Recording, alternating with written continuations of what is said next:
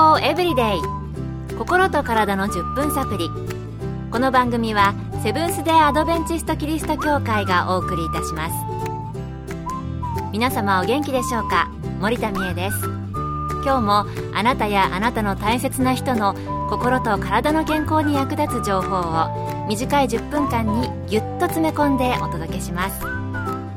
なおこの番組は健康情報番組で医師のアドバイスや治療に変わるものではなくすでに投薬を受けている方病院に通われている方はかかりつけの医師の指導のもとこの番組の情報も参考になさってください毎週月曜日は健康の原則の8つの鍵英語の頭文字を並べて NEW START ニュースタートについて一つずつ取り上げてお送りしています。今日はニュースタートの4つ目の頭文字 S。サンシャインの S で日光です。子供の頃は太陽の下で遊びなさいとよく言われていましたが、大人になると紫外線が気になって太陽に当たるのを控えるようになりますよね。オーストラリアの子供たちは毎日日焼け止めを塗って、つばの広い帽子をかぶって登校していると聞いたことがあります。実際この日光は体にいいものなのか悪いものなのか。アメリカカリフォルニア州で予防医学と家庭総合医として働かれているデビット福田先生に日光と健康の関係についてお聞きしました。日光は私たちの体に絶対必要なものです。特に日光は体内のビタミン D の生成に必要です。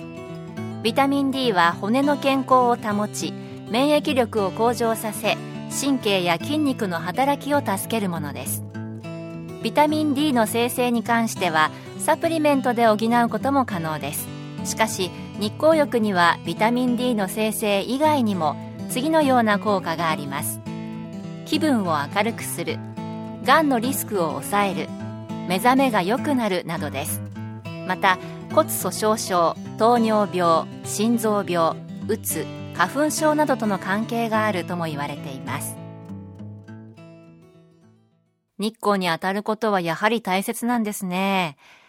ただ大切だとは思いますが紫外線がという人はたくさんいるのではないでしょうか。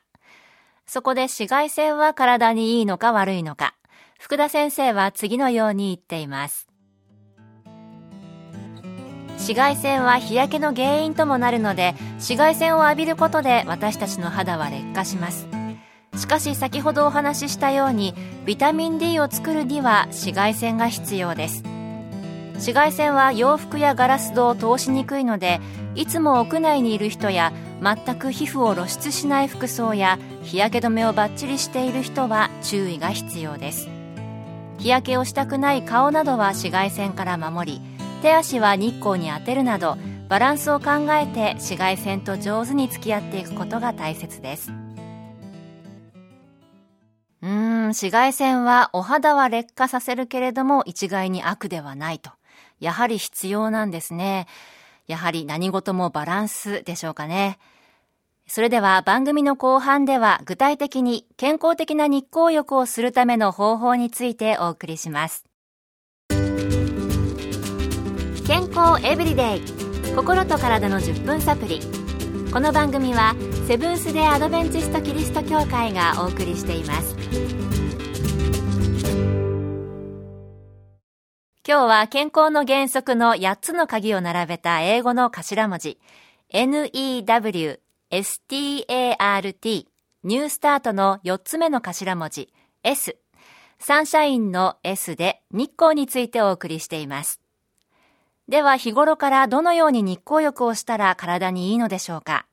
引き続きアメリカカリフォルニア州の家庭総合医デビット福田先生に日光浴の効用と注意点などを聞いてみました。先ほどの話と重複しますが日光浴は肌にダメージを与えるものですが私たちに必要なものでもあります。高齢になるほど日光浴の時間は長く必要になります。それはビタミン D の生成以外に認知症防止うつ予防睡眠パターンを正常に保つためにも必要になってくるからです。赤ちゃんは肌が弱いので注意が必要ですがやはり日光浴は大切です。直射日光は避け大人よりも短い時間で大丈夫です。白人の赤ちゃんの場合ですが帽子をかぶせ洋服を着せていたら1週間に2時間程度必要。日本人の赤ちゃんは肌の色からもう少し長い時間が必要になってくるでしょう。肌の色が濃いほど日光浴の時間は長く必要になります。濃い肌色は日焼け防止作用があるからです。ではどのぐらいの時間が目安かというと日本人に最も多い肌色の人が顔と手だけを日光浴させる場合。夏なら場所にもよりますがだいたい毎日10分から20分。冬は夏の4倍から5倍の日光浴時間が必要なようです。ただこれは個人差も非常に大きいのでこれらはあくまで目安です。夏の海で見かけるように顔は日焼け対策をして肌の劣化があまり気にならない背中や手足を日光浴させるのも賢い方法と言えるかもしれません。また平日忙しくて日光を浴びる時間がないという人は週末にまとめて日光浴をするのも効果が期待できますということで強い日差しはお肌の大敵と聞きますが冬の日向ぼっこは体にいいということですかね日光浴の時間は地域と個人でだいぶ差があるとのことでしたが、具体的な分数とかで聞くと説得力がありますよね。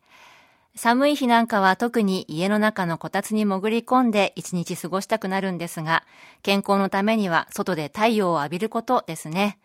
私はあの前犬を飼っていたので元気だった時には散歩をよくしていたんですけれども、まあね、高齢になるほど日光浴が必要とのことですから、家族とか友達と一緒にちょっとそこまで歩いてみる時間、どんどん作っていきたいなと思います。今日は健康の8つの鍵、ニュースタートの中の4つ目の頭文字 S、日光について、アメリカの医師福田先生にお聞きしました。今日の健康エブリデイいかがでしたか？番組に対するあなたからのご感想やリクエストをお待ちしています。さて最後にプレゼントのお知らせです。今月は抽選で30名の方に皆様の健康を願って100年サンイクフーズのギフトセットをプレゼントパンなどに塗って美味しいクリームの瓶詰め6個セットです。ご希望の方はご住所お名前をご明記の上郵便番号540-8547ラジオ日経健康エブリデイの係。郵便番号540-8547ラジオ日経健康エブリデイの係までお便りをお寄せください。今月末の消印まで有効です。お待ちしています。健康エブリデイ。心と体の10分サプリ。この番組はセブンス・デ・アドベンチスト・キリスト教会がお送りいたしました明日もあなたとお会いできることを楽しみにしていますそれでは皆さん Have a nice day!